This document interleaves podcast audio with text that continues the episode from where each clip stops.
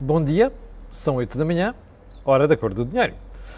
E como já percebeu, é edição diária, ou seja, edição matinal, do dia 17 de maio do ano da graça 2022.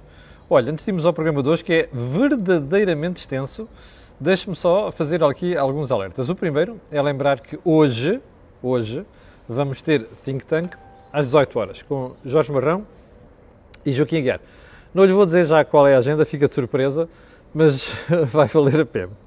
Segundo, quero agradecer a toda a gente que foi ontem ao Corporate Talks de Leiria, no Instituto Politécnico de Leiria, porque foi um verdadeiro sucesso. Se as duas outras edições, que foram as primeiras, já tinham corrido muito bem, esta excedeu largamente as expectativas. E, portanto, quero dar os parabéns às pessoas que foram e quero dar os parabéns às centenas que estavam em uh, streaming, a ver em streaming. Um, terceira, terceira nota, para dizer que, lembrar sempre, é o disclosure que faço aqui no programa, lembrar que este canal tem uma parceria com a Prozis e, portanto, quando for ao site fazer compras, é só escrever lá no cupom promocional Camilo e habilita-se logo um desconto de 10%. Uh, ah, mais um alerta, como lhe disse, uh, hoje ainda vou para fora, Portanto, os próximos dias serão feitos de longe, a coordenação será feita de longe. Eu vou pedir desculpa, porque eventualmente, por causa de questões de rede, a coisa pode nem sempre correr bem. Mas eh, também, como sabe, nós estamos mal habituados, porque em Portugal temos de facto das melhores redes do mundo. Um, agora sim, vamos então ao programa de hoje e vamos começar pelo período antes da ordem do dia. Como sempre, não se antes você me autorizar a tirar aqui o casaco, está um calor do caraça já, esta hora. Uh, e vamos começar por onde? Vamos começar pelo crédito ao consumo, que dá um salto de 40% no primeiro trimestre deste ano. Você dirá, ah, está bem, tudo depende da base com que está a comparar. A questão não é essa. A questão é, repare, a guerra na Ucrânia aconteceu já no primeiro trimestre, salvo erro, a 24 de fevereiro. Ora, você olha para isto e diz assim: espera aí, a malta acha que não vai acontecer nada? Como nos dizem aqui os nossos amigos ao lado, ao lado não passa nada. Passa, passa. Crédito ao consumo, salto de 40% no primeiro trimestre. Hum, iluminazo. Mas pronto, olha, se calhar sou eu que sou pessimista. Ponto seguinte. Ontem, 93% dos comboios não circularam. Porque a CP, Caminhos de Ferro Português, é assim, acho que é assim que se chama, uh, estava em greve. Depois soubemos, ao final do dia, que afinal vai haver mentes salariais, não sei o quê, 1%. Bem, 93% dos comboios. A, a CP ganha uma pipa de massa, não é? Certo? Já agora, lembra-se quanto é que o Sr. Ministro Pedro Nuno Santos vai meter? Uh, o Ministro, que estúpido que eu sou, nós, sabe quanto é que vamos meter da CP? Para limpar a dívida. Isto é, é assim, é, é, é como, isto parece uh, uma doença. Vai agravando, depois vem uma coisa, um tratamento de quimioterapia, pumba, mas depois aquilo, o problema volta, o cancro volta. São 1.800 milhões de euros. Ouviu bem? 1.800 milhões de euros. Ora, 1.800 que somam também aos 3 mil milhões ou 3.200 milhões da TAP. Epá, quer dizer, custa ver isto, não é? Custa, custa pagar isto. Acho eu, a mim custa pelo menos. Ponto seguinte, o Primeiro-Ministro anda a correr atrás do prejuízo naquela questão do acórdão dos metadados. Ontem ouviu numa extensa explicação sobre porque é que o acórdão não afeta casos julgados e, portanto, afinal já não é preciso uma revisão constitucional. Mas espera aí, quem é que, quem é que falou, quem é que disse primeiro que era preciso uma revisão constitucional? Fui eu? Foi você? Não foi, pois não, foi o próprio Primeiro-Ministro. Ele é que veio dizer que afinal bastava a mudança da lei. Ah, pelos vistos, afinal não é preciso. Perdão, foi ele que disse que era preciso uma mudança da lei constitucional com aquele sururu com o Presidente da República. Agora já não é preciso uma mudança da Constituição, é só mesmo mudança da lei? Ah, e já agora, aquilo não afeta os casos julgados, não sei das quantas? Parece que há muita gente em Portugal que tem dúvidas. Se calhar convinha o Primeiro-Ministro notificar-se disso antes de fazer afirmações peremptórias em público. Eu sei que ele é jurista, mas vale a pena prevenir aqui, já que o Governo não preveniu o problema anterior. Sim, agora vamos aos assuntos principais de hoje, porque são muito extensos. Um destes assuntos, que tem a ver com uma divergência entre o Fundo Monetário Internacional e Bruxelas, eu vou deixá-lo para melhor análise, ou amanhã ou depois da manhã. Em todo caso, perdão, alergia, isto hoje temos muito que falar. E vamos começar por um ponto que a mim me é muito caro Eu que sou acusado de ser neoliberal e liberal e outros nomes terminados em al, uh, fico muito contente de ver que coisas que eu ando a defender aqui há já meses, já posso dizer meses, andam a ser subscritas por Bruxelas e por, uh, pelo FMI. A que é que eu me refiro? Ontem, o Fundo Monetário Internacional uh, veio dizer que é melhor ajudar as famílias diretamente, famílias e empresas até, do que estar a baixar o ISP que afeta toda a gente. Vou-lhe dar este exemplo. Ainda ontem que estive em Leiria, estive a falar com uma série de empresários, um deles eu dei um exemplo aqui, que é o custo da energia, e vou-lhe explicar esta semana como é que a empresa deu a volta ao problema, ok? Que é para você perceber como é que é possível as empresas darem volta ao problema sem nós estarmos a fazer baixas de impostos para toda a gente. Mas vamos pegar no, no ISP. Imagine. Aliás, ontem o Jornal Notícias trazia isto em manchete o, o gasóleo está e gasolina estão 11 cêntimos e 22 cêntimos abaixo do que poderiam estar se não se tivesse no ISP. Ok? Agora a pergunta que você tem que fazer é isto. Quando se baixa o ISP, baixa-se o combustível para toda a gente. Pergunta: isso faz sentido? Não. Porque o ponto fundamental é, primeiro, ajudar quem fica em dificuldades. O segundo ponto, e é mais importante do que este, é dizer assim: espera, então, se os preços de tudo sobem, as pessoas têm que ajustar o seu consumo. Está a ver? Eu não posso fazer de conta que numa economia não mudou nada. Mudou.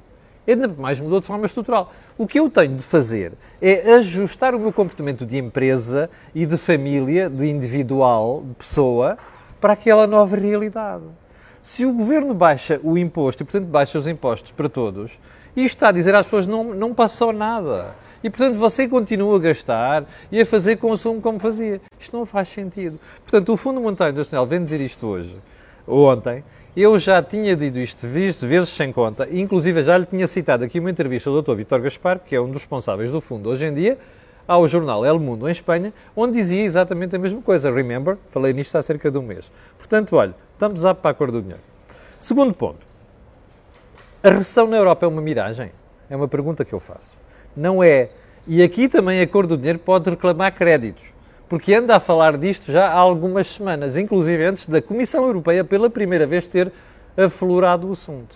Ontem, o responsável pela pasta de economia, que é o Sr. Paolo Gentiloni, um, veio tocar exatamente esta matéria, entre outras coisas, já lá vamos. E então, uh, o que é que diz o Sr. Gentiloni? Que não se pode um, excluir de todo a possibilidade de uma recessão na Europa. Opa, salve, aleluia, praise the Lord. E não é praise the Lord porque nós podemos ter uma recessão, pelo contrário. É praise the Lord porque a malta começa a falar nisto. E porquê é que é importante falar nisto? Ah, eu sei que alguns defensores daquela teoria das expectativas depois vêm dizer, ai, mas quanto mais se fala em recessão, mas pior é. Opa, deixem-se de lado, bullshit, ok? Conversa da treta. Porque a gente tem que encarar os problemas. E encarar os problemas é assim, e já vai vir a seguir porque é que eu ainda vou reforçar esta convicção, por causa de uma entrevista que o Sr. Christian Lindner, o Ministro das Finanças alemão, que é um liberal, deu ao jornal El Mundo, ou umas declarações que fez ao jornal El. Mas a questão base é esta.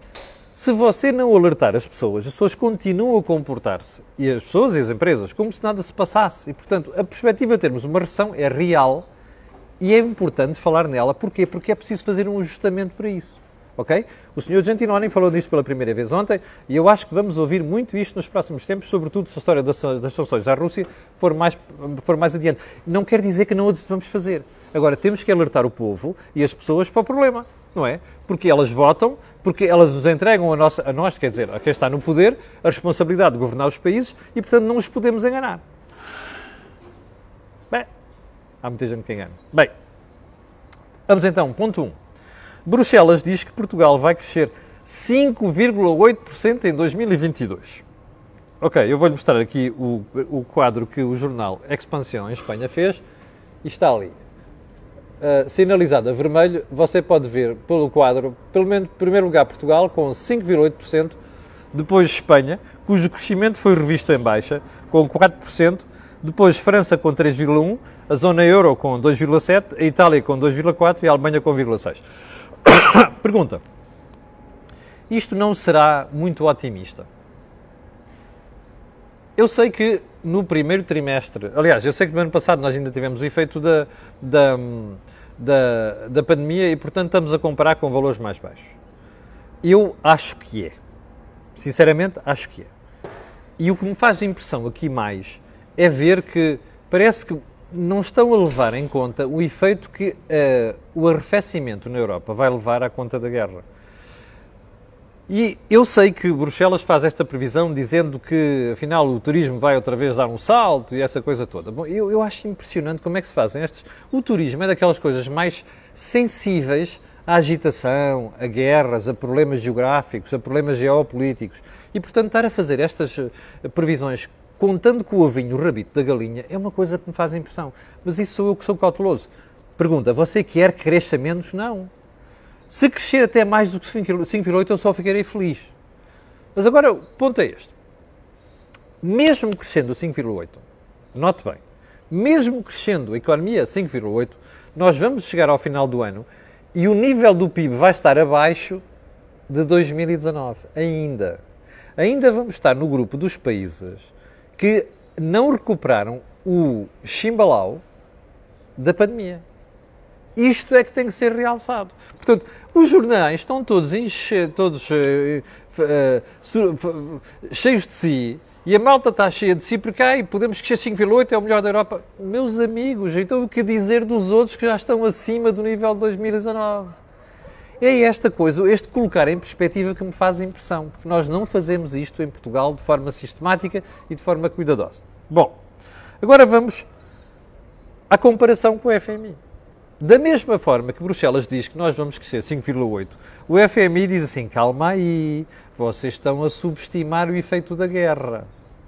E, portanto, é melhor levarem isto em conta. Razão pela qual o FMI diz também que, ora, é melhor acreditarmos em mais, mais em 4,5.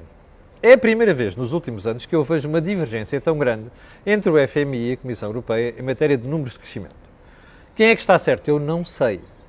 Mas uma coisa eu sei, eu vou olhar para isto com muito mais cautela do que olho neste momento. E vou olhar com, para isto com algum.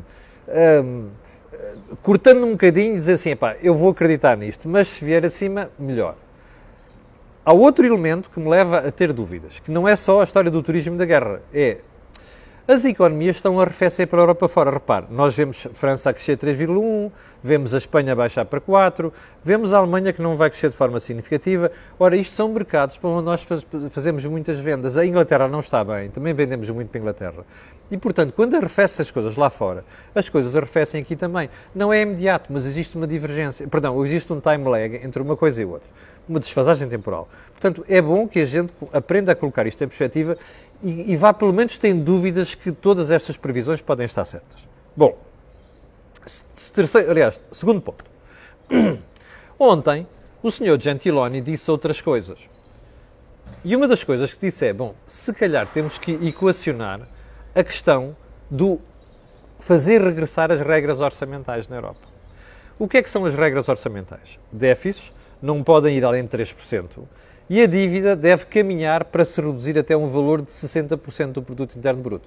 Eu sei que muita gente diz em toda a Europa e no mundo, ah, está tudo obsoleto, porque entretanto a dívida dos países da zona euro já chegou a 89%, não sei das quantas. Pá, tudo isso é verdade. Mas uma coisa é certa, estas regras estavam em vigor até à pandemia. E quando chegou a pandemia, a Comissão Europeia, com o acordo dos Estados, colocou uma cláusula de salvaguarda, que é, vamos suspender isto durante, enquanto houver pandemia. Ora, a pandemia já acabou.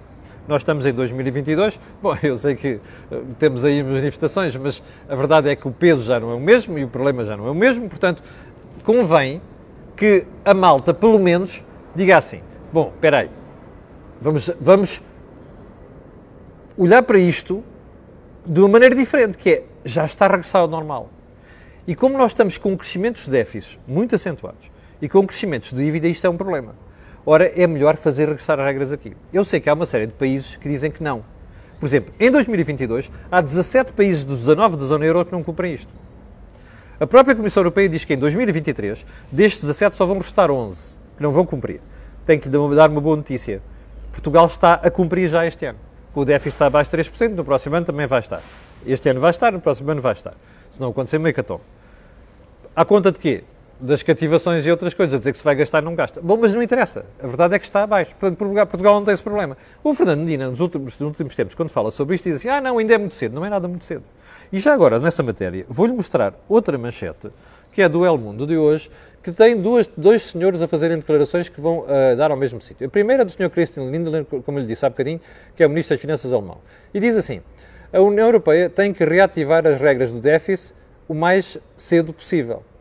Do outro lado está o Sr. Gentiloni que diz temos que avaliar com a Espanha a sustentabilidade das suas pensões. Eu, isto é um assunto que hei de voltar, porque a Espanha está, aliás, como eu já disse aqui várias vezes, e já disse inclusive aos meus amigos espanhóis, com quem eu às vezes falo sobre isto, a Espanha está a cometer erros sobre erros está a fazer socialismo da pior maneira. E alguns erros são comuns deste lado, daquele lado da fronteira, e eles estão a cometer um erro maior. Qual é o problema aqui? É que a Espanha está a dizer que tem que subir as pensões ao mesmo nível da inflação.